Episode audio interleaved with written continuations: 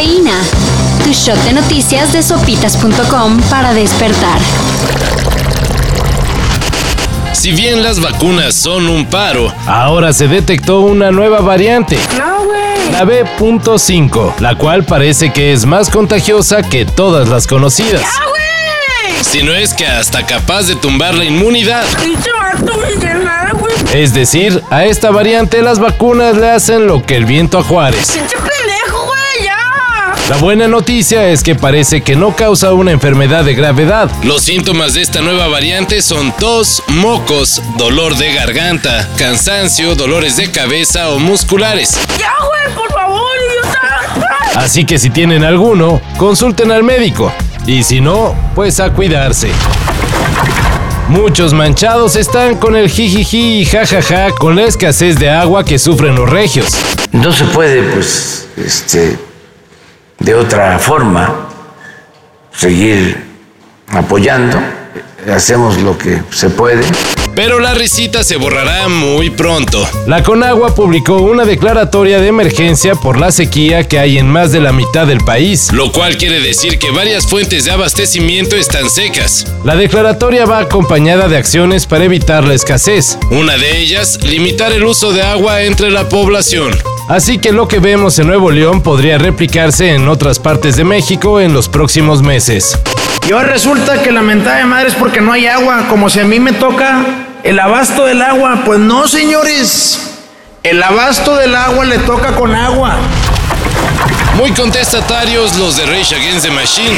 Pero los años no pasan en vano. En el concierto que la banda californiana ofreció en Chicago, Zack de la Rocha se torció el pie y pues ni modo. Tuvo que echarse casi todo el show sentado en uno de los amplis. Claro, el incidente no impidió que Rage ofreciera un tremendo show. I don't know what happened to my leg right now, said Zach, but you know what? We're gonna keep this going. I can crawl across the stage. We're going to play for you all tonight. Aunque sí hizo que los más jóvenes dijeran, este don todavía se rifa al ver a De la Rocha.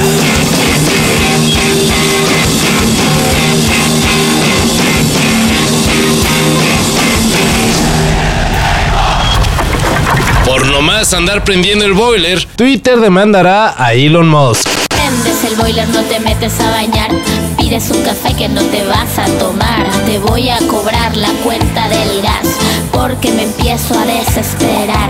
La red del pajarito presentó el recurso ante un tribunal de Delaware, Estados Unidos, para obligar a que el excéntrico millonario cumpla el acuerdo de compra fijado en 44 mil millones de dólares. Recordemos que Musk se echó para atrás en su intento de comprar Twitter, ya que una condición era que la compañía comprobara que el número de usuarios bots no rebasara el 5%. Al parecer, Twitter no entregó la información. O bien, el número de bots superó lo esperado.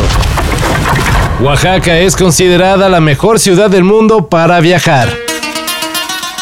El puesto se lo otorgó la revista Travel and Leisure, considerando aspectos como lugares de interés, sitios emblemáticos, cultura, comida, amabilidad, compras, valor, entre muchas otras. Como está la situación en el país, ya que acuérdense que ayer les contamos que Tijuana y Acapulco son las ciudades más violentas del mundo, que un rinconcito de México tenga esta distinción nos hace pensar, ¿dónde estaríamos si acabáramos con la violencia y otros problemas?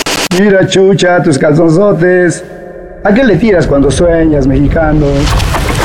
Todo esto y más de lo que necesitas saber en sopitas.com. Cafeína. Shot de noticias de sopitas.com para despertar.